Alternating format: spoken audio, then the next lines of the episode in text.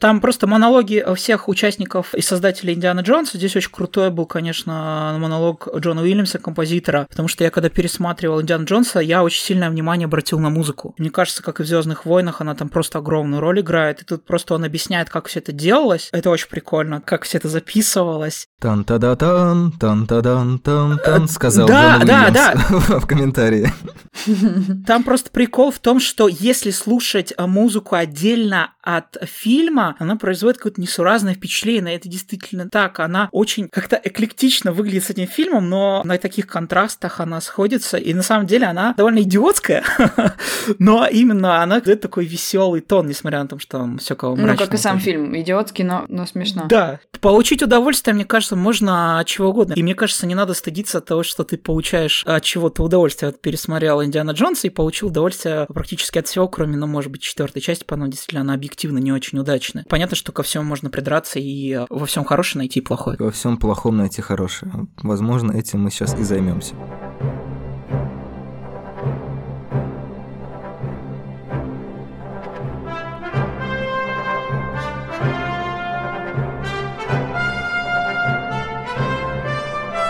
Всем привет, это подкаст «Мандай Карма». В эти полузимние, полуосенние вечера мы решили снова обратиться к золотой классике. То есть это ретро-выпуск, но посвященный не одному фильму, а целым четырем, или, как некоторые думают, трем с половиной картинам об Индиане Джонсе. Я не буду перечислять их названия, чтобы не потратить весь пролог на это. Я думаю, вы так прекрасно знаете, как они называются и в какие годы они вышли. Это были 80-е с 81 по 89 и потом второе пришествие Индии случилось в 2008, когда уже никто никто не ждал и не надеялся. Пятое должно было быть в этом году, но, как видите, даже коронавирус был против того, чтобы Индиана Джонс приходил с пятой частью, поэтому, может быть, 2021, может быть, уже никогда, кто знает. Там 22 сейчас вроде написано на MDB. Уже 22 Ну, в общем, э, чем угу. ближе там к инкам, майя и прочим концам света новым, тем лучше. Обсуждать эту археологическую находку с 30 или 40-летней историей, которая, возможно, заразит нас какой-нибудь опасной заразой ностальгии и киномания, может быть, наоборот, наоборот,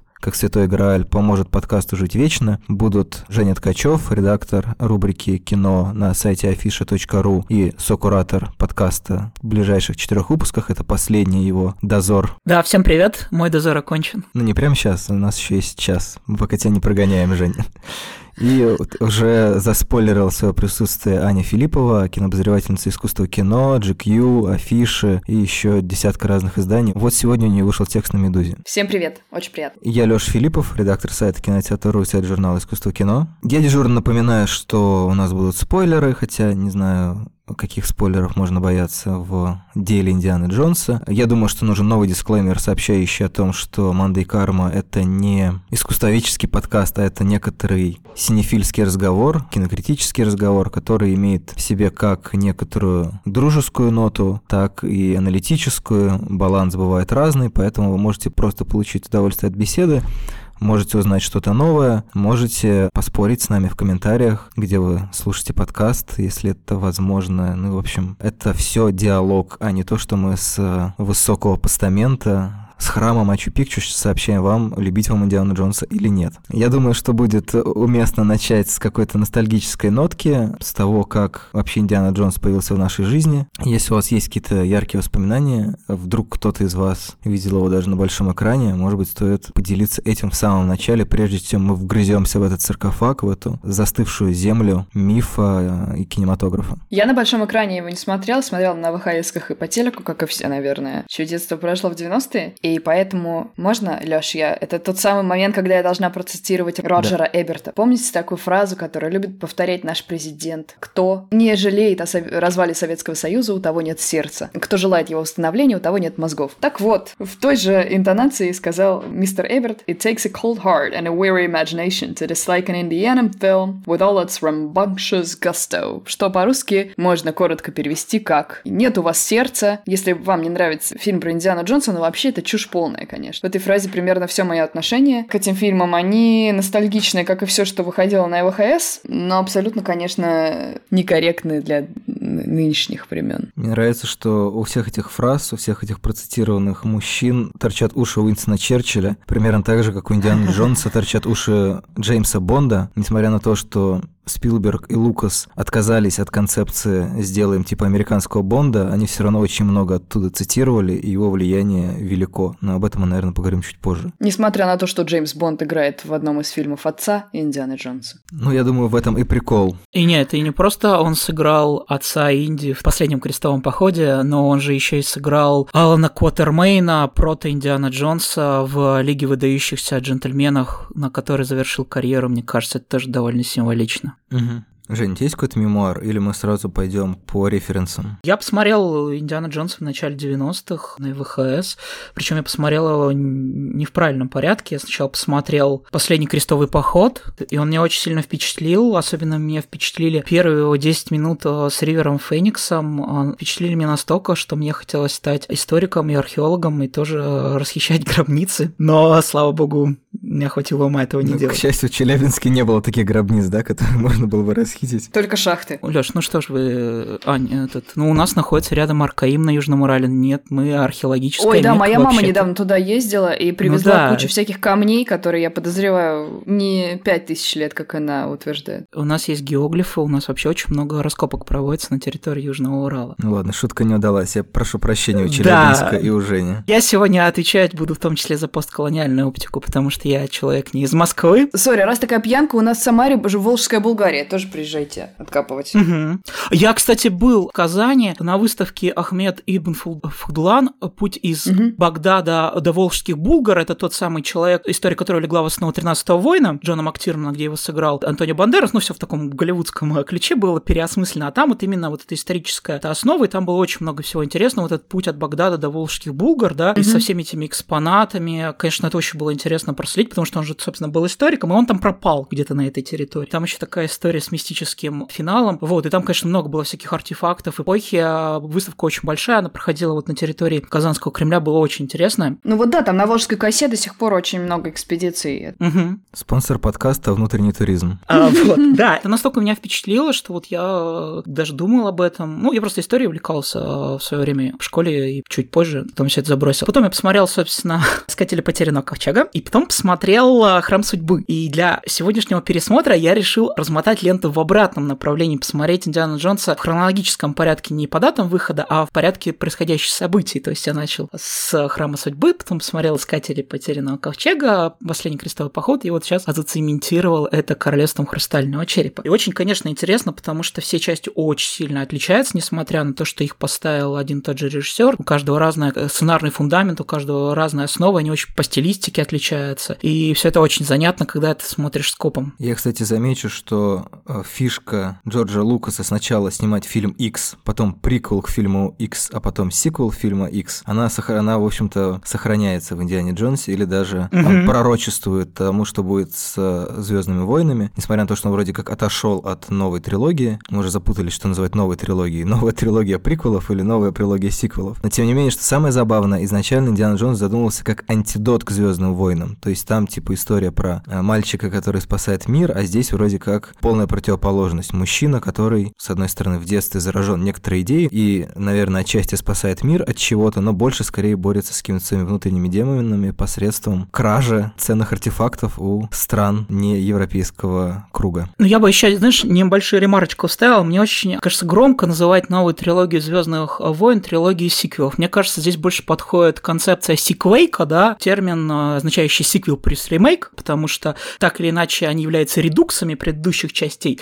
И что очень интересно, концепция сиквейка, она, мне кажется, была еще заложена в Индиане Джонсе и в «Назад в будущее» Роберта Земекиса, когда мы с каждой части видим какие-то повторяющиеся элементы, которые являются библией фильмов, да, одну и ту же структуру, художественные повороты, просто внутри этой художественной рамки, этой структуры, они позволяют как бы себе разные сюжеты. Ну вот, кстати, из всех фильмов Индианы Джонса очень сильно выделяется второй «Храм судьбы», да, потому что он немножко выпадает вылезает из этой концепции, а так они все, в принципе, строятся по одному и тому же принципу, как и «Назад в будущее», что где-то там тоже вот эта структурность, она э, совпадает. Он немножко убивается, но тем не менее у него все равно очень много рифм с другими частями. Забавный факт, ну, вы знаете, наверное, про такой киношный мем «Крик Вильгельма». Это просто есть один конкретный крик, который э, считалось иронично вставить в фильм, когда кто-то там падает или еще что-то происходит. И, в общем, я подсчитал, я не пересматривал четвертую часть, потому что видел ее там полгода назад, и помню хорошо. А трилогию я сейчас освежал в памяти и обратил внимание, что в первой части был один крик Вильгельма, ну, в смысле, в поисках утраченного ковчега, который на самом деле без Индиана Джонса в названии. В храме судьбы уже два крика Вильгельма, но, к сожалению, в последнем крестовом походе я услышал только один. Может быть, их там было три, маловероятно, что я прослушал два других, но было бы забавно, если бы в каждом последующем фильме делали бы на один крик Вильгельма больше, чем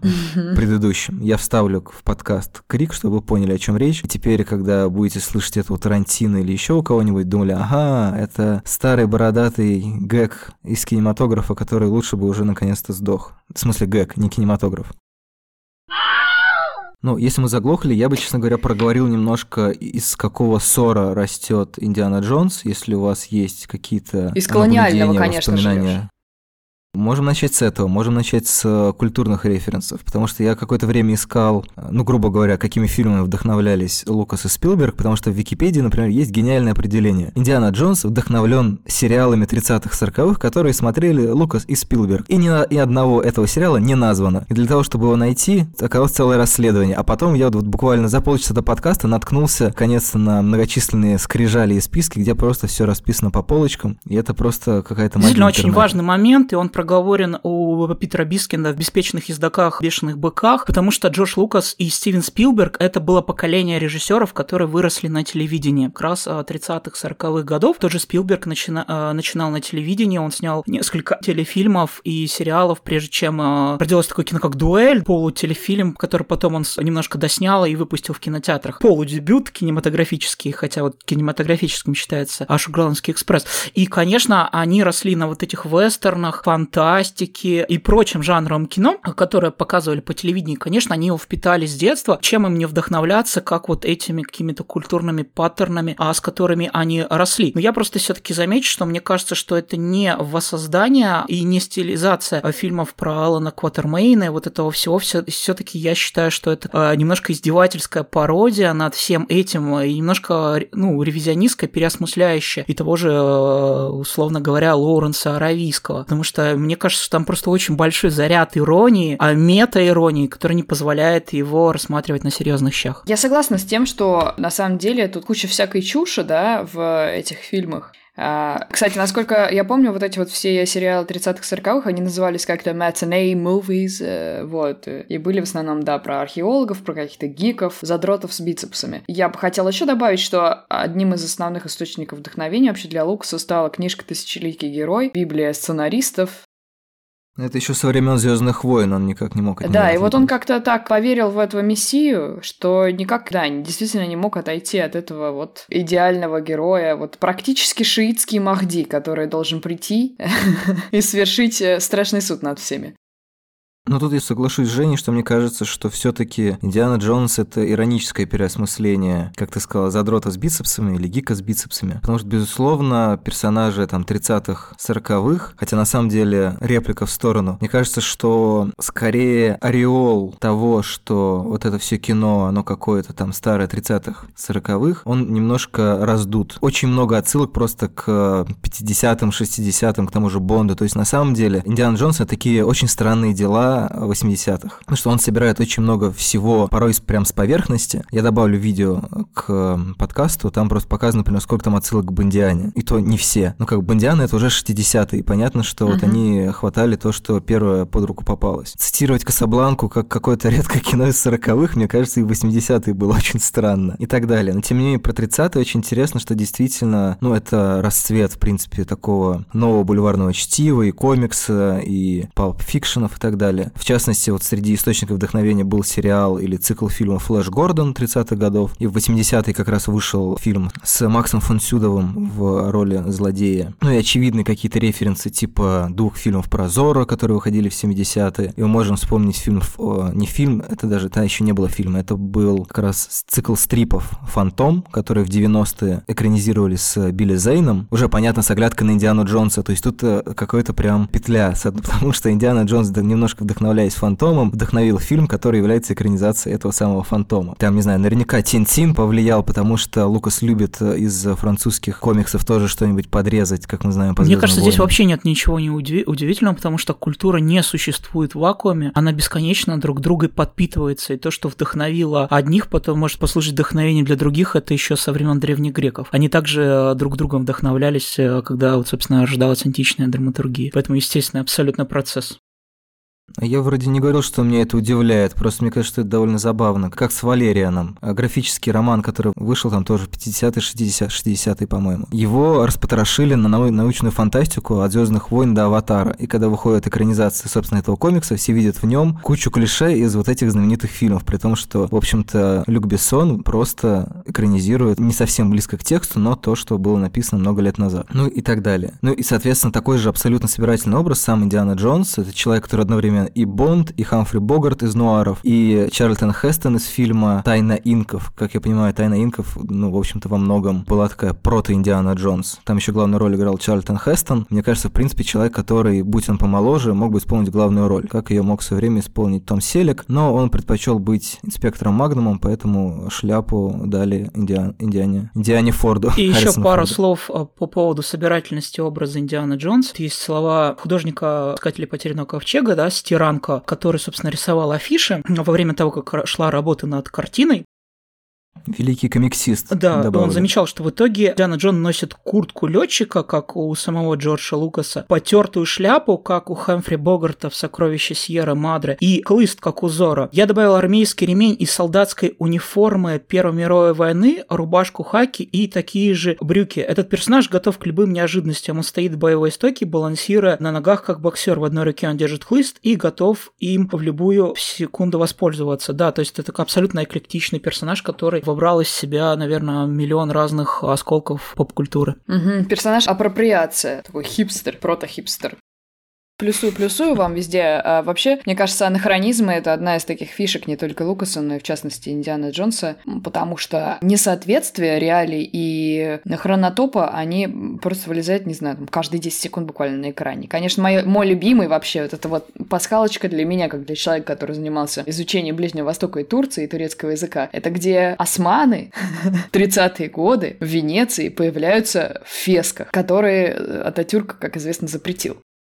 Я прям подумал, что тебе очень понравилась эта сцена, наверное. Очень понравилась, да, да. И Ататюрк, кстати, всем приказал носить европейские шляпы, вот примерно как у Индианы Джонса. Так что османы должны были быть. Ну, во-первых, они уже не османы, как бы, да, а турки должны были быть именно в такой шляпе. Если вы не против, я бы вернулась немножко все-таки к дискуссии про колониализм, про то, что это, Давай. да, действительно какой-то степ над самими собой. Начнем, ну, с того, почему все-таки степ, потому что вот этот вот white savior, да, который вообще такой архетип, который в центре, собственно, какой-то колониального мифа лежит. Вот этот вот восп с кнутом и в шляпе фетровой, он, собственно, не спасает ни одного артефакта, который, как он утверждает, belongs to a museum, in a museum. А на самом деле везде наводит какую-то бучу и устраивает хаос. И, собственно, не знаю, мне почему-то сразу вспоминаются вот эти вот э, твиттер-войны про то, что Обама там убийца арабских детей, потому что Индиана Джонс — это такой неуклюжий белый неоконсерватор, который суется со своим уставом, в общем, в этот ближневосточный, пакистанский, индийский, латиноамериканский подставить нужное монастырь, и его действия, в общем, не приводят ни к чему хорошему. Но все было, это было бы прекрасно, если бы колониальная тема исчерпывалась только вот этой самой иронией, потому что на самом деле, конечно, тут просто какие-то какие-то ребра жесткости во всех этих фильмах, жесткости вот этого вот старорежимного колониализма. Смотрите, у него везде местные жители — это какие-то абсолютно неполноценные, страдающие, кстати, от колониального мышления, но навязанного им извне. Какие-то ущербные люди, то есть они либо слуги, как этот мальчик, которого Short Pound, да, его звали? Коротышка.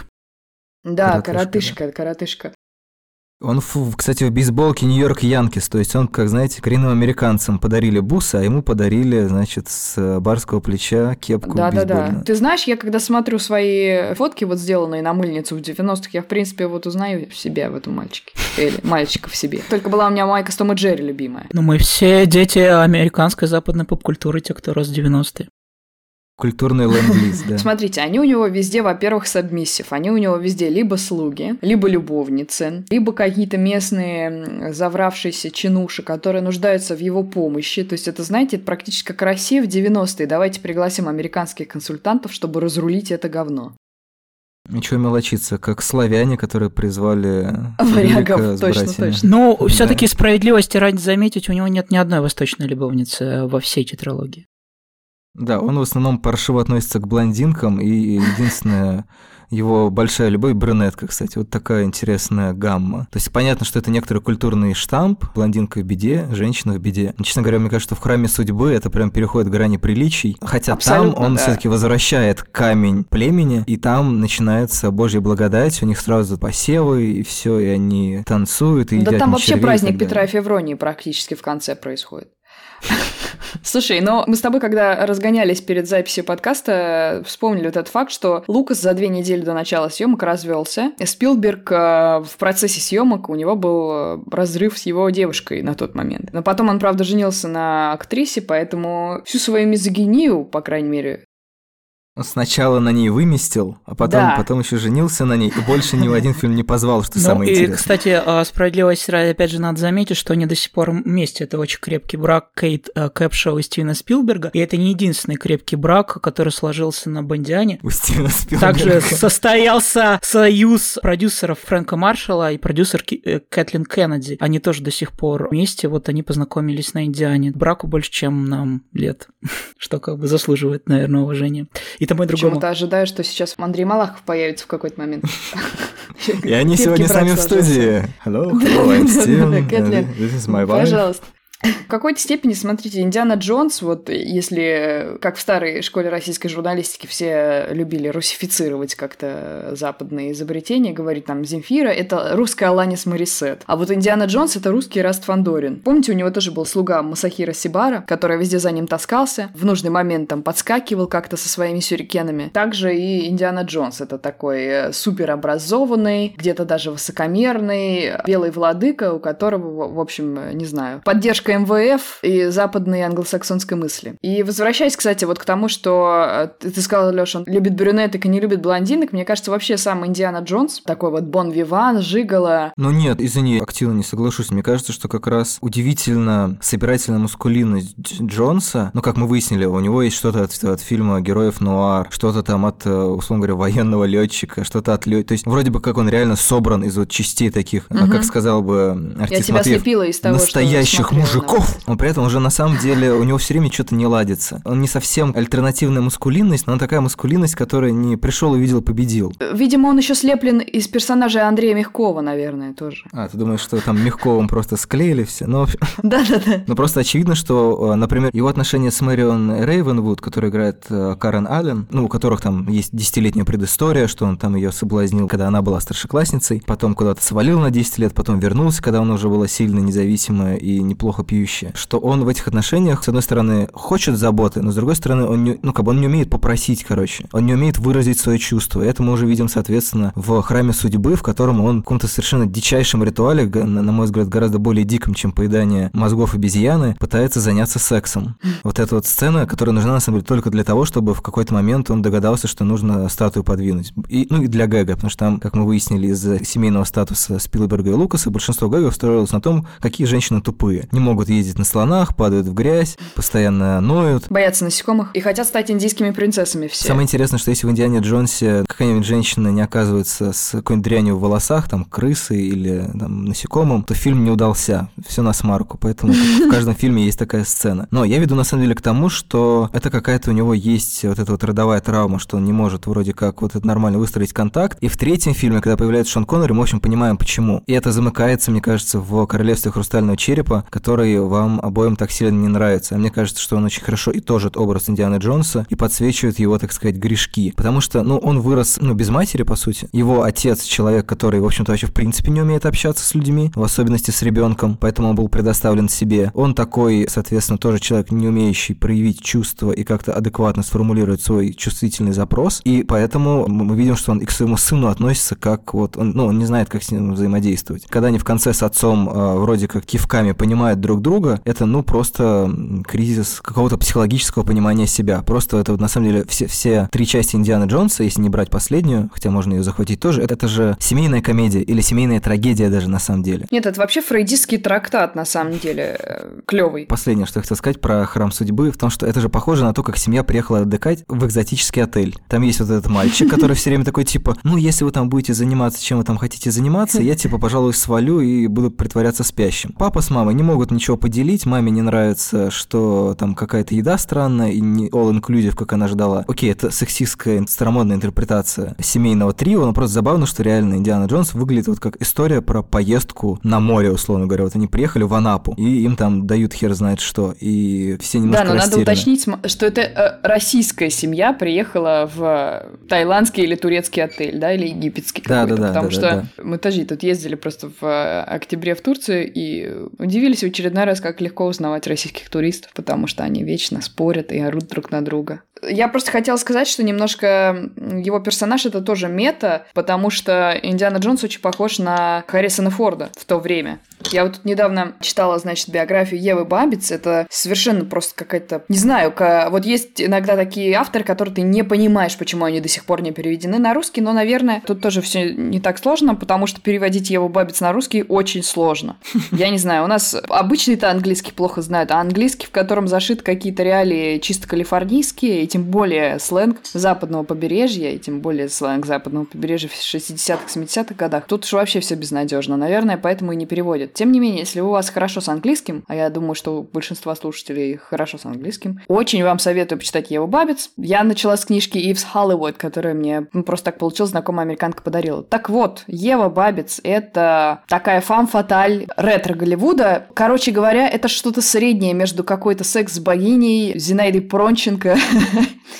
и Баженой Рынской. Да. Ну, в общем, она там была странный язык, талантлива как писательница, и под всякими псевдонимами, в принципе, они очень легко считывались, полила всех голливудских селебрити, с большинством из которых она переспала. И со многими не единожды. В общем, от Джима Моррисона до, собственно, Харрисона Форда, про которого она написала, что, ну, он был совершенно потрясающий, в общем, мужик, потому что, в отличие от большинства нормальных мужиков, опять же, возвращаясь к твоему эпитету, Лёш, которые могли переспать с нескольким десяткам э, женщин за один день, он мог до 100 обработать. В общем, вот такой был Харрисон Форд, молодец. Действительно убедительная биографическая деталь. Ключевая, я бы сказала. Про Харрисона Форда она рассказывает, что он, в принципе, начинал как чувак, который был самым клевым и забавным барыгой. В Голливуде всегда у него с собой была хорошего качества травка, э, и не только травка. Ну, еще и хлыст. Клевый свой чувак. еще и хлыст, видимо, да. Я просто к чему? К тому, что не знаю, есть такое ощущение, что Харрисон Форд немножко не играет, вернее, играет э, себя в, этом, в этих фильмах, что касается его вот этой вот специфической мужской э, олдскульной харизмы. Да я даже более чем убежден, что он играет самого себя. Просто в предлагаемых обстоятельствах, как всегда Кристиан Стюарт делает. Да, я тоже про нее сейчас подумала, но я боялась про нее говорить, потому что, как Леша знает, слишком много я про нее говорю. Она не про перевоплощение, безусловно, как и Харрисон Форд. Она про то, чтобы играть себя в предлагаемых обстоятельствах, и это неплохо это нормально. Просто не все актеры созданы для перевоплощения. И не у всех есть такая харизма. О, харизма, да. То есть Харрисона Форда и Кристин Стюарт потрясающие просто харизма, и они только за счет харизмы там просто на них можно смотреть, как, знаешь, люди, которые светятся, а вот, и вот у них такое же какое-то сияние исходит, поэтому за ними можно бесконечно Как наблюдать. фильм «Персональный покупатель», собственно, полтора часа вы просто mm-hmm. смотрите на Кристин Стюарт. Я предлагаю немножко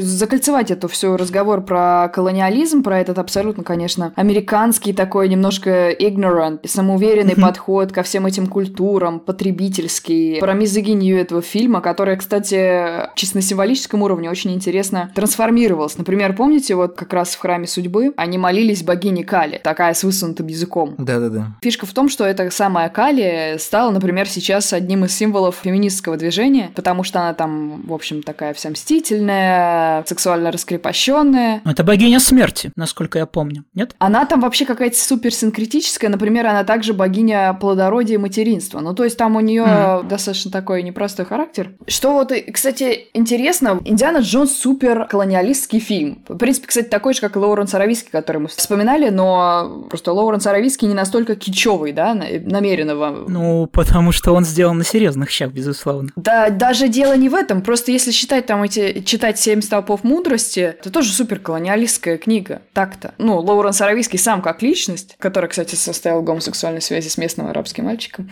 он не смог изжить до конца в себе вот этот вот англосаксонский супрематизм, или как это по-русски это называть? Белое превосходство. Ну да, белое, прем... ну, супрематизм все таки оставим Малевича. Но тем не кажется, в Лоуренсе Равинском показана попытка вот, проникновения в чужое состояние, скажем так. В чем заключается, например, как мне кажется, интерес культурного колониализма? Не интерес, почему он происходит. А лучше всего это, мне кажется, показывает э, Кинг-Конг, собственно, который тоже дважды цитируется в Индиане uh-huh. Джонсе в первой и второй части. Ну, сначала там, когда на берегу они отплывают, ну, есть что-то общее. Второй раз, когда, соответственно, блондинку пытаются принести в жертву. Кажется, что это вот история про то, что когда у тебя в поле обозрения все интересное кончилось, и тебе хочется чего-то нового. А что-то новое есть вот где-то через забор, но тебе абсолютно не хочется разбираться, что там, ну, по каким законам это что там через забор существует. Ты считаешь, что ты и так имеешь право пошуровать там рукой, потому что, ну, типа, ты же занимаешься там, не знаю, наукой или еще чем-то, исследованием, то есть у тебя есть угу. некоторая сверхцель. В этом смысле, мне кажется, довольно иронично, что главные оппоненты, вернее, главные соперники Индианы Джонса это нацисты из Анненербе, которые занимались тем же самым. То есть э, они такие, нам нужно постигнуть нечто, и для этого мы готовы украсть, добыть все что угодно любыми способами. Точно так же, ну, в менее, может быть, суровом варианте, археологи часто вторгались просто в другие страны, такие типа, блин, ну мы тут вообще для музея ищем что-то. Как вот э, я прочитал, что еще одного прототипа Индианы Джонса, реального археолога Хайрема Бингема, был, который нашел Мачу Пикчу, собственно. У него был какой-то лютый конфликт с местным населением, которые были очень недовольны тем, что он к ним приперся и что-то там раскапывает и так далее. То есть это как раз вот такой же силы, который побужден по большому счету тем, что ну мне скучно, мне скучно, я вот хочу uh-huh. что-то что найти, мне хочется найти это у вас. И очень часто это и остается в итоге вот таким отношением вора и того, что он может приобрести. Зрителя, который и фильма, который, как он надеется,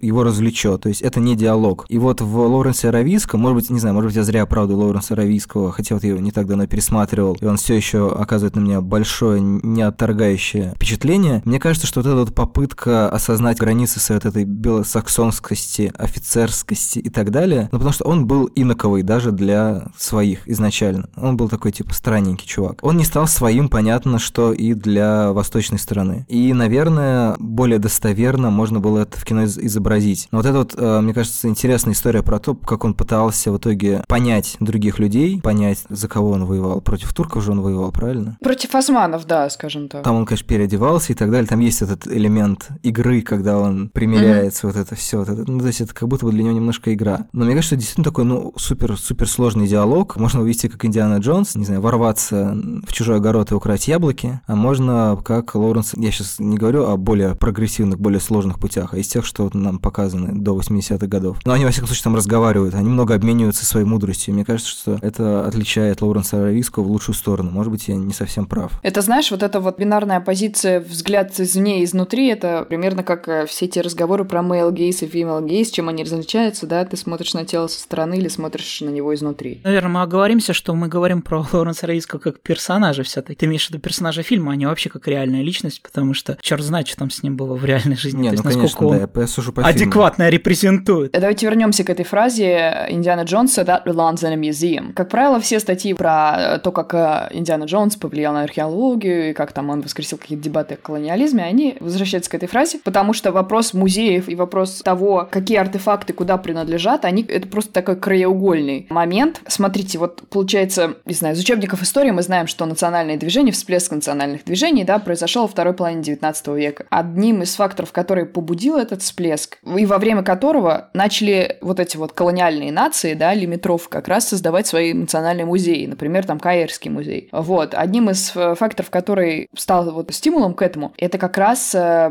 лутинг, мародерство, которые совершали такие, как Индиана Джонс, которые просто приходили вот и, да, в этот огород, как Леша сказал, брали все, что им надо, все эти яйца, все эти алмазы, все эти гробницы Тутанхамона. Просто местные в какой-то момент подумали, типа, да коли. И, кроме того, сейчас, в последние годы, во-первых, какой-то сейчас новый виток ревизионизма, да, и типа White Guild, вины белого человека, соглашение между бывшими колониями и метрополиями, например, Ливаном и Францией, которые носят характер вроде как финансовой помощи и финансового соглашения, но на самом деле больше похоже на какие-то контрибуции, практически военные. В общем, все это привело к тому, что многие музеи, например, насколько я знаю, Метрополитен музей в Нью-Йорке, начали отдавать обратно какие-то артефакты э, на безвозмездной основе, если было доказано, что они были приобретены нечестным путем. Например, оказалось, что в, Ни- в Нью-Йорке было очень много каких-то вещей, которые были разграблены из музеев во время арабской войны, э, арабской весны. А вот, кстати, интересно, как в новом Индиане Джонса в этой новой итерации будет обработана вот эта колониальная тема, потому что мне кажется, что она сейчас, ну, какая-то супер актуальная, потому что слово колониализм я слышу каждый день, причем в аспектах абсолютно разных, то есть не, не то, что каждый день какие-то люди вокруг разговаривают про то, как британский парламентаризм в Индии, да? Ну и про Россию в том числе, ну, например, про ЧИК, наверное. Про Россию, конечно, слышала. да. Мария Кувшинова вот вчера написала про то, что фильм «Китобой» — это такой прям яркий пример колониализма, потому что, представляете, люди там не только китов забивают, у них есть еще типа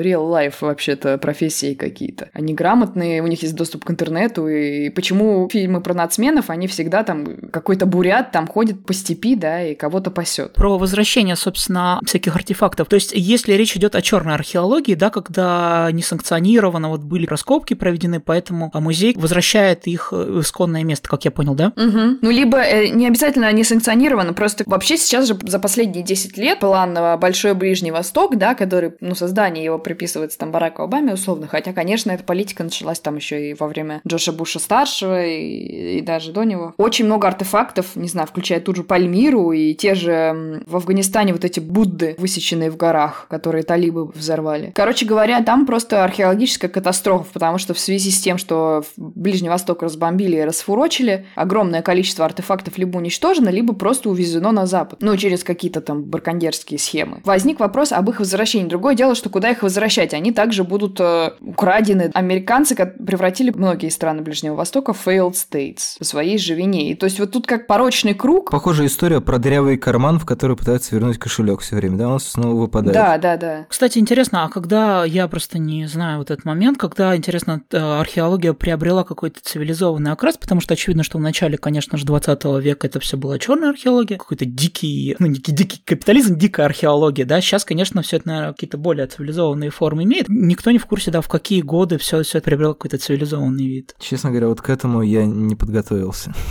Просто интересно, да, может быть, в пятой части, э, я так думаю, здесь наверняка будет происходить в года 60-е, да, сколько там лет прошло, то есть если между третьей и четвертой прошло 20 лет в реальной жизни, они потом сделали 20 лет в фильме, с 38 по 57, а у нас там с 89 по 2008, так может быть там действие там 69 условно говоря, будет происходить, и там уже, конечно, мир другой, во-первых, 69 мир на пороге а, не то, что там, там сексуальной революции нового Голливуда, да, и очень смешно, конечно, интересно посмотреть, как Индиан Джонс окажется в этом мире, если они все таки снимут. Вот да, вот, ну, наверняка уже археология как институция, она просто очень изменилась. Наверное, э, это как-то связано с деятельностью ЮНЕСКО и прямо коррелирует с расцветом и, соответственно, закатом антиимпериалистского движения, потому что, как известно, СССР, да, был большим противником вот этого разграбления, там, движения неприсоединения, в общем, какие-то там два лагеря. И поэтому вот в четвертой части, да, ведь не просто так, противником были выбраны не нацисты, от которых уже Спилберг задолбался, и я прочитала в книге про Лукаса, что он сказал... Ненавижу нацистов. Нет, он просто сказал после списка Шиндлера смеяться над нацистами просто уже как-то типа зашкварно. Да, давайте поражем над коммунистами. Да, поэтому пусть лучше Кейт Бланшет будет говорить в ужасном русском акценте. Ну вообще очень интересно, да, ребят, что фильм-то вышел, извини, просто э, перебью тебя на секундочку, в 2008 году, как раз когда никакого обострения отношений между Россией и Америкой не было, это как раз приход Медведева и так называемый 4... Была Мюнхенская речь в 2007 году. Ну, все равно имею в виду таких обострений, как начались в 2014 там такой форме не было, когда уже там запрещает смерть Сталина, там еще фильм с Томом Харди, какой-то номер 44, да, вот уже пошло uh-huh. запрещение фильмов, да, очерняющих Советский Союз, потому что мне кажется, если бы Индиана Джонс вышел сейчас, четвертый, конечно, навряд ли его запретили бы как смерть Сталина, но, конечно, к нему было бы гораздо больше внимания и претензий, чем к нему было в 2008 году, который проходил как люква, да, все так, uh-huh, ну, пожали uh-huh. плечами, ну, да-да-да. Помню, да, что там, как наши западные партнеры, у него там да, началась эта вся риторика, что они нас предали, все дела, да, он начал отворачивать Запад, безусловно. Но я говорю, что там все равно было другое время, и странно, что... Э, а мне кажется, не странно. Это же продиктовано вот временем. Мне тоже кажется, не странно. Это продиктовано 50-ми, потому что был макартизм, был весь этот э, красный это, ужас да. и так далее. То есть они, думаю, э, пошли просто из того, что хоп, шаг 20 лет, что там? Ну, очевидно, что там уже... Что, фашистов ловить только в Аргентине? Ну, вряд ли. Сюжетно я все прекрасно понимаю. Другой вопрос, что если мы говорим про дух времени, он как-то, ну, не очень попадает в нерв времени, потому что какие русские прям суперзлодеи там в 2008 году, и что уж там с макартизмом-то как бы разобрались, наверное, к этому времени. Ну, я думаю, что поэтому и была проблема, и поэтому так плохо приняли фильм, что он, ну, не попал в дух времени. Я не знаю, мне трудно сказать, насколько он попадал в дух времени в 80-х, и, наверное, он как раз уже начал превращаться сам в своего рода артефакт 20 лет спустя, очевидно. Это было легендарное возвращение, но все невозможно, мне кажется, тем же людям, что его делали, продолжить свое детище 20 лет спустя, не превратившись уже в музейный экспонат. Это была немножко мумия. С другой стороны, там есть одна очень важная, на мой взгляд, для всей франшизы мысль, ну, помимо того, что там показано, насколько как бы ему и хочется, и колется те отношения, которые мы видели в первом фильме, и то, как э, в итоге его сын рос без отца и так далее и тому подобное. Ну, то есть мы видим, что в итоге это человек, который остается тотально одиноким. Но что главное, мне кажется, там развеивается вот эта история про такой великий Индиана Джонсовский и археологический самообман, и цивилизационный самообман. Потому что для чего все это затыкание белых пятен? Несмотря на то, что Индиана Джонс говорит о том, что археологи ищут факты, а не истину, потому что истина где-то рядом, ее искал уже на наследник Индианы Джонса Фокс Малдер, тоже человек, названный в честь животного. Напомню, что Индиана — это имя собаки Генри Джонса. Мне кажется, что там, когда они в конце понимают, что если они получат вот это абсолютное знание инопланетян, то они сойдут с ума, это вот как раз вот история про то, что это, ну, какое-то немножко сектанство, вот эта вот вера в то, что есть вот знание, и что знание мы можем вот им покрыть все, можем узнать все, мы должны все белые пятна сначала на Земле заполнить, а потом и в космосе. То есть вот эта вот одержимость знанием, просто Индиана Джонс ставит сам на себе крест. Это идеальный финал, который котором становится понятно, что ты все не познаешь. В предыдущей части с Шоном Коннери они ставили крест на вечной жизни, потому что было стало, становилось понятно, что вечная жизнь тоже одна из одержимостей человечества. Это полный bullshit, ты будешь в доспехах сидеть в какой-то сраной пещере, в затхлом воздухе смотреть на 38 или сколько их там, 138 кубков.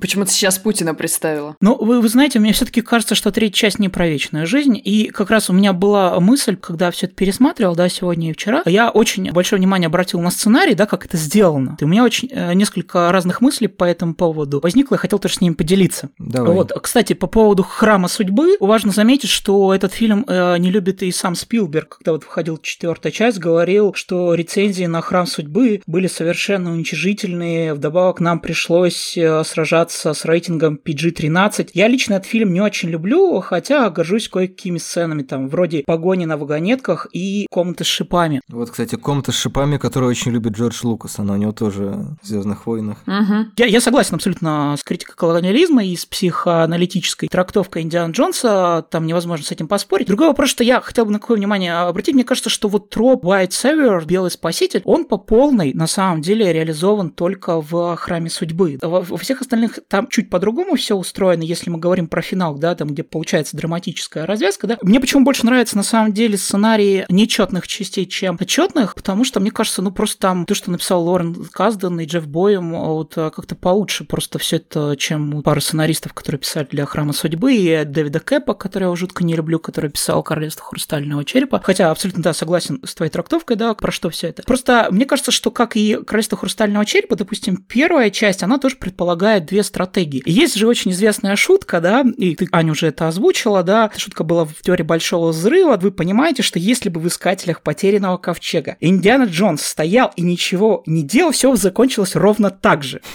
И действительно, он там в финале принимает э, роль статиста, который просто наблюдает за тем, как Ковчег все делает как бы сам. Он ничего не делал, он просто стоял. Да, просто стоял вместе с Мэри, он и не смотрел. вот. А мне кажется, да, что э, очень хорошо и четко обозначен первой части конфликт, история про две стратегии, назовем это так. Стратегия Харрисона Форда, э, она вырисовывается ближе к финалу, и стратегия Беллока, да, его абсолютного противоположности антагониста. И как бы эта история про их противостояние. И там стоит вопрос, да, в финале, кем быть, хранителем истории или вершителем истории. Беллок хочет перейти на другой уровень. Он хочет стать вершителем истории. Он не хочет писать про кино, а снимать кино хочет. Из-за этого он жестоко расплачивается в финале. Индиана Джонс так и остается хранителем истории. И, собственно, его позиция оказывается более продуктивной, он остается в живых, да, ну, внутри драматургии фильма. А если мы говорим про третью часть, это как раз не семейная комедия, это чистая семейная драма. Она выстроена, конечно, на отношениях Индиана Джонса с его отцом. И понятно, что, наверное, для Спилберга это очень личный, э, наверное, один из самых личных фильмов, потому что, вот опять же, дадим э, ему слово, да, когда настало время Hi. снимать Индиана Джонса и последний крестовый поход, Джордж Лукас решил, что Инди должен отправиться за чашей Граля. Спилберг говорит, мне эта идея поначалу совсем не понравилась. Ну, чаша и чаша, неподвижная вещь, что вокруг нее придумаешь? Будет стоять все на полке, пока я снимаю крупный план. Джордж пережил, а вдруг она вызывает какие-то сверхъестественные явления? Допустим, есть легенда, что если ты выпьешь из этой чаши, ты будешь жить вечно. До конца он меня не убедил, но тут я подумал, а что если Граль это не просто чаша, а нечто большее? Вдруг это метафора отношений между Индией и его отцом. Индия отправляется за Гралем, но в результате преодолевает пропасть между собой и отцом. Да, и это, собственно, показано в фильме, когда, помните, там происходит крушение вот этого места, да, там mm-hmm. между ними пролегает вот эта расщелина, и он падает в нее, и он, ему отец говорит, отпусти его, бог с ним. Происходит их момент воссоединения. И, опять же, Спилберг, мне, психологически мне было это очень понятно. У нас с отцом происходило примерно то же самое. А как только на роль профессора Джонса старше определили Шона Коннери, я понял, что выйдет нечто выдающееся. Когда Коннери с Харрисоном скачет на закат, это был финал истории, но вот мы решили, что все-таки есть возможность рассказать еще историю в четвертом фильме. Мне кажется, что действительно прям хороший сценарий в первой и третьей. Вторая и четвертая часть, ну, честно, вызывает очень много вопросов. Вторая, она такая, все называют ее очень мрачной. Мне кажется, она самая такая, ну... Колониальная. Развеселая. Ну, нет, она, безусловно, самая колониальная, потому что там действительно во всей полноте использован троп э, с белым спасителем, потому что во всех остальных частях Диана Джонс мог ничего не делать, ну, в принципе. Все там сделал ковчег за него, в первой части, в третьей играли, а за него все сделал, а в четвертой, собственно, ну, пришельцы сами тоже все за него сделали. Просто он как бы вступает в антитезу с этими своими антагонистами и предлагает альтернативный путь сначала нацистам, да, а потом коммунистам, да, а вот во втором у него нет как такового антагониста. И эта часть, как мне кажется, очень сильно выбивается из всей технологии. Она реально какая-то не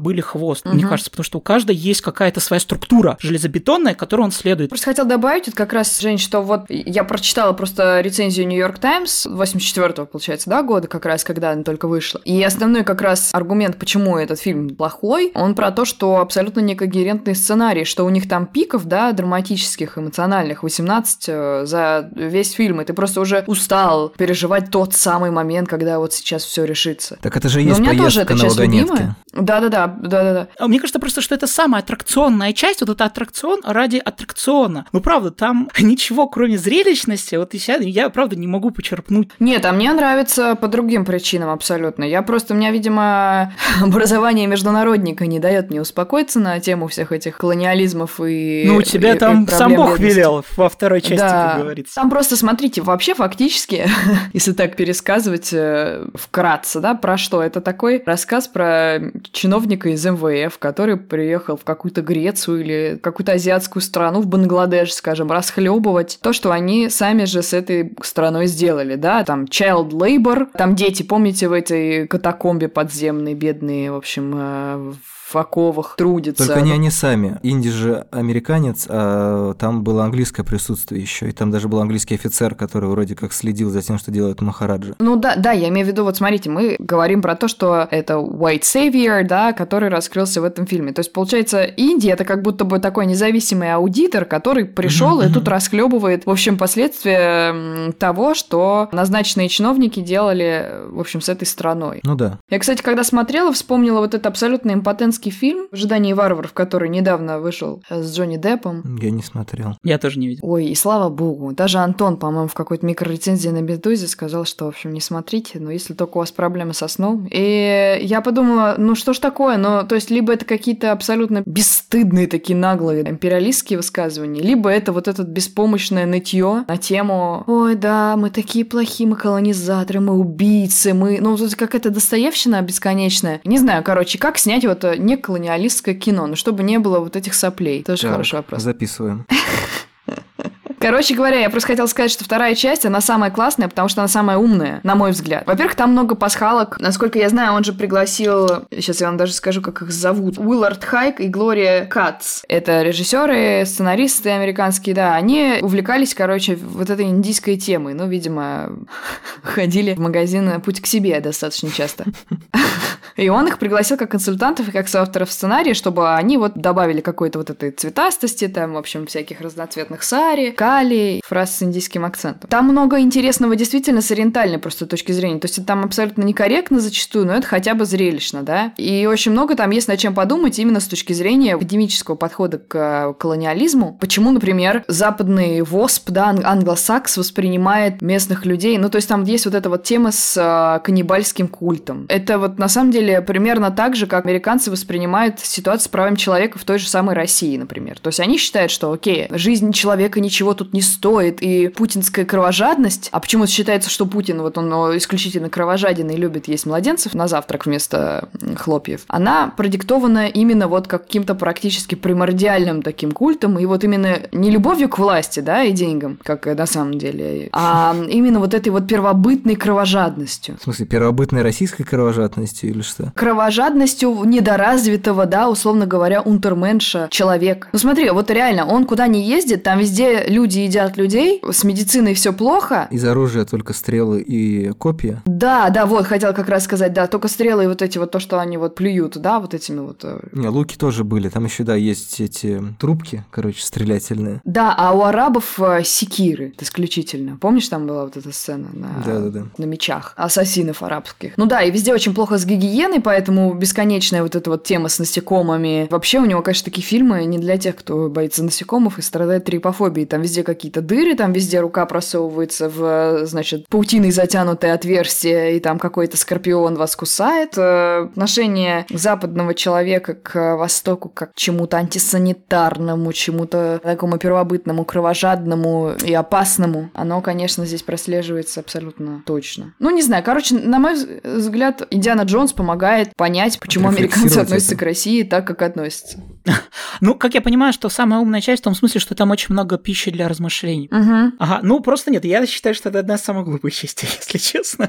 Ну, то есть там настолько вайбовый сценарий, ну, то есть люди реально отдохнули, когда его писали, ну, правда. Только четвертая часть в плане насыщенности действия. Там, кстати, очень интересный момент. Вообще, Диан Джонс очень насыщен по действию, там очень много шоу-стоперов. Да, вот, кстати, с этой точки зрения он хорошо сохранился. А вот с тем, что происходит между шоу-стоперами. Вот ты знаешь, в четвертой части, мне кажется, там меньше шоу-стоперов, и поэтому он не выглядит таким захватным, еще и динамичным по сравнению с предыдущей трилогией. Ну, мне так показалось, когда я смотрел друг за другом, что там как-то этого меньше. По крайней мере, там очень длинная экспозиция. Ну, все-таки Индиана Джонс на 20 лет старше. Давай не будем. Согласен. Но нет, понятно, что это такая капсула времени, которую очень интересно достать сейчас и посмотреть, потому что там, конечно же, карикатурное изображение всего, в том числе оно и в четвертой части карикатурное изображение. И в этом смысле, кстати, вот э, хотел тоже, Леша, тебя спросить, как ты поклонник Тинтина РЖ, да, как ты относишься к экранизации Спилбергом Тинтина, да, и как там вот, собственно, со всем этим, а на твой взгляд, потому что она как раз была после Индиана Джонса, там через несколько лет, в 2011, да, это такой был Индиана Джонс для маленьких. Как раз сейчас давайте подведем к тому, чтобы закругляться, о влиянии Индианы Мгм. Джонса и заодно на примере Тинтина. Как я уже говорил, мне кажется, что Индиана Джонс э, отчасти вдохновлен комиксами про Тинтина, с другой стороны, безусловно, Тинтин Спилберга вдохновлен его опытом Индианы Джонса. Я честно скажу, я очень плохо помню этот фильм, потому что за 10 лет у меня не возникло ни малейшего желания его пересмотреть. По воспоминаниям, это было просто чудовищное кино. Спилберг в своем худшем засахарившемся виде, и если там и был колониализм и любой другой плохой изм, то это не главная проблема. Это просто как раз э, абсолютно не работающий аттракцион, а где-то как раз это вот как вторая часть Индианы Джонса, где сплошная вагонетка. То есть там что-то без конца происходит. Ой, Тинтин увидел кораблик, ой, Тинтин куда-то побежал, ой, смотрите, песик, ой, тут мужик с бородой, ой, это Саймон Пэк, э, с Ником Фростом, обработанный компьютером. Как... Ну, то есть там какой-то... Вот Женя говорил до подкаста, что он ненавидит CGI, я к CGI отношусь спокойнее, но мне кажется довольно символично, что за 10 лет после выхода Тинтина вторая часть, которую должен был снимать Питер Джексон, они там со Спилбергом планировали чередоваться, так до сих пор, по-моему, даже не запущено в производство. То есть это вот как, как аватар, это приключение, которое никому не нужно. И, в общем-то, как-то не отложился в памяти, и наверняка нам могут справедливо э, напомнить в комментариях, что можно было бы это проанализировать, как-то что же там было, чего там не было. Я, к сожалению, просто уже не помню этот фильм, кроме вот каких-то случайных пятен, какого-то такого очень особенно выделяющегося наива, наива даже на фоне Индиана Джонса. И, к сожалению, если все-таки Индиана Джонс наследовал какой-то комедии 30-х, какому-то слэпстику и так далее, то здесь это выглядело уже совсем как, не знаю, дедушка сделал игрушку из дерева, но только это очень дорогое дерево. И вообще непонятно, кто это, какой-то типа какой-то кумир его юности. Э, и никто не понимает вообще, зачем он тебе это подарил. У меня плохое отношение к Тинтину, может быть, надо его пересмотреть. И сейчас э, я пойму, что на самом деле это действительно дух первоисточника. Потому что я до просмотра я не читал Тинтина, но все равно мне кажется, что комиксы про Тинтина как-то пободрее, поинтереснее, чем его экранизация, хотя там тоже есть проблемы с колониализмом. Может быть, пару слов про влияние Индианы Джонса на а, приключенческий жанр, если у вас есть. Интересно, конечно, проследить э, влияние, конечно, на фильмы Лары Крофт. Ох, мне кажется, это вот самое а, интересное, что даже интереснее, чем Индиана Джонс я сейчас обсуждать, потому что недавно же был перезапуск, как вы, наверное, в курсе. Довольно, в Да, Нет, сначала он произошел же в видеоиграх, а потом уже, э, собственно, в кино в 2017, да. Конечно, старые фильмы с Анджелиной Джоли очень интересно их, конечно, пересмотреть, как они Да, я пересмотрела недавно. Дня. Да, поделись, пожалуйста, впечатлением. Мне сложно быть критичной, потому что мое внимание там привлекало совершенно не колониализм. Вот. А, конечно, очень хорошая форма Анджелины Джоли. Вообще, насколько этот фильм не прикрыто сексуализирован. Ну, просто, я не знаю, там прям моментами тропы из порнофильмов. Ну, кстати, это же, э, такие это же и наследие как раз Лара Крофт, у которой есть даже, мне кажется, картинки, где показано, как у нее странным образом росла грудь в играх от части к части, в какой-то момент, пока она не превратилась во вторую, третью голову. И там прям, ну, есть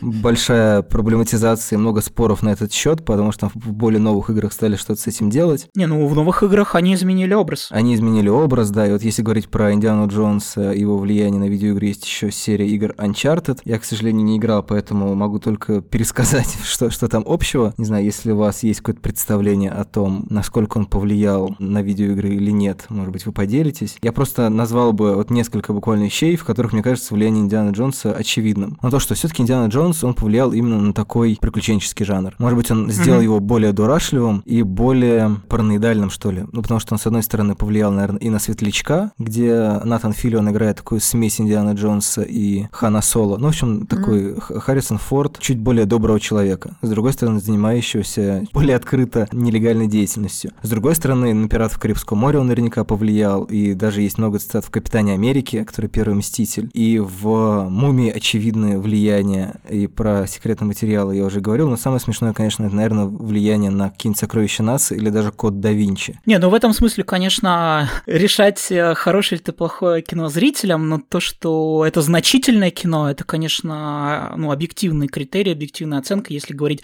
про влиятельность и цитатность. Это супер значительное кино в плане влияния на поп-культуру, это факт. Там остальные как-то вещи оценочные, это уже, конечно, субъективная оценка. Каждый может что-то находить или не находить, что-то нравится, не нравится. Ну что, мы то закончим на единственной объективной вещи, которая была произнесена за подкаст. Да мне кажется, мы просто, да, мы, мы можем сейчас продолжить еще на полтора часа, потому что у всех есть что сказать. Плюс Индиана Джонс такой. Я уже просто думаю о том, как я сейчас пойду пить чай и пересматривать э, снова Лару Крофт. Ладно, не будем отрывать тебя от этого дела. Всем спасибо. Я надеюсь, что это была увлекательная раскопка. Спасибо тебе, Лёш. Всем доброй ночи и пока-пока. Пока. Спасибо. До новых встреч.